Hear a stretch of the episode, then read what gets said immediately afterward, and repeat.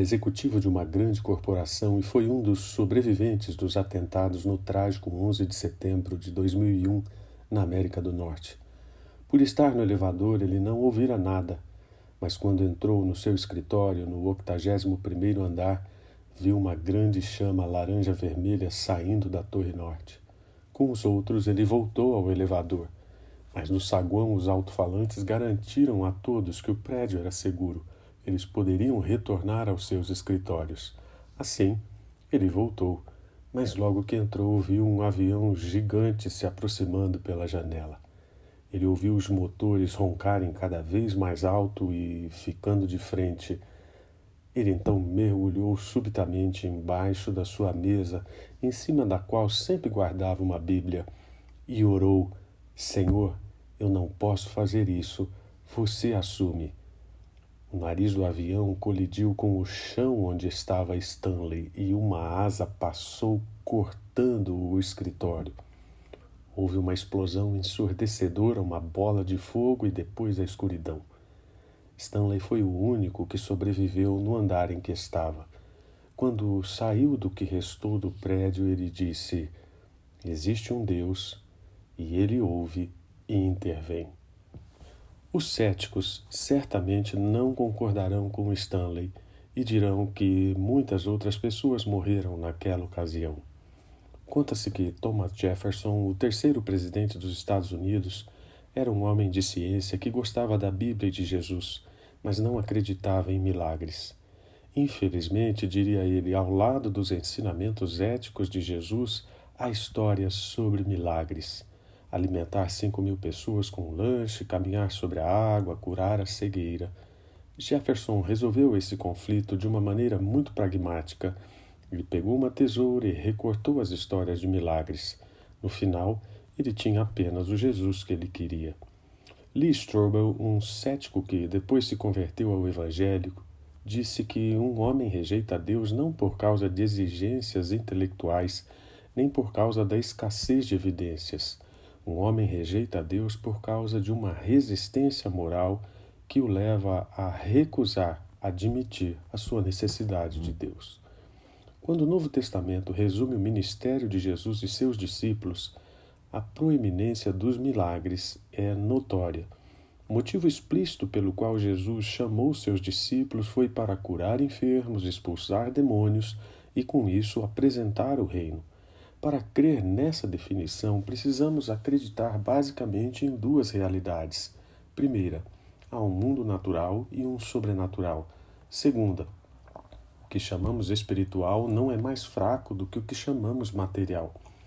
Não, não se deve supor que aquilo que chamamos de espiritual e que é presentemente invisível seja menos sólido que a matéria.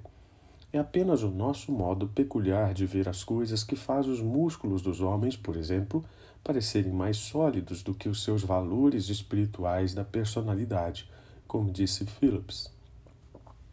Jesus havia sido reconhecido como Cordeiro de Deus por João Batista reuniu seus discípulos e deu início ao seu ministério terreno.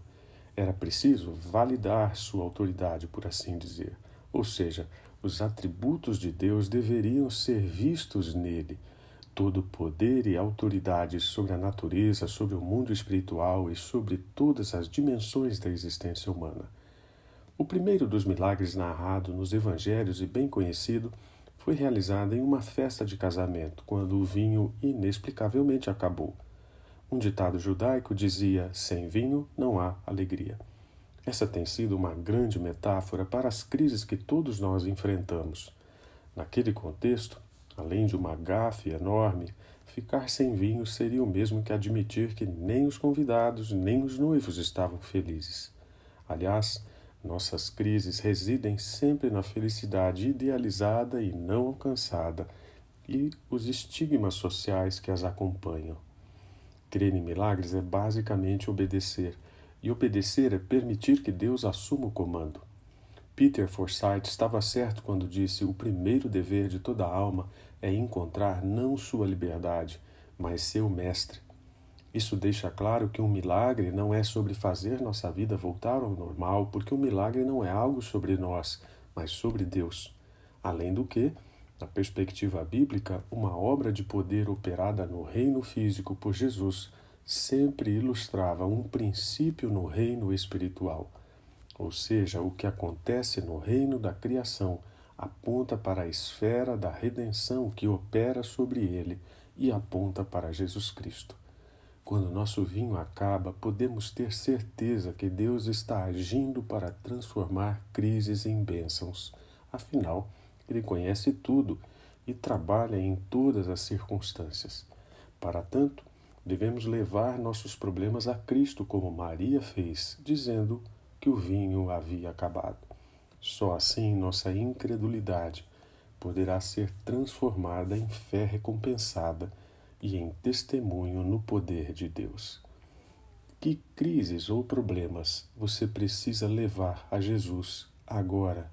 crendo que Ele pode transformá-los. Creia em milagres, Deus cumpre o que promete.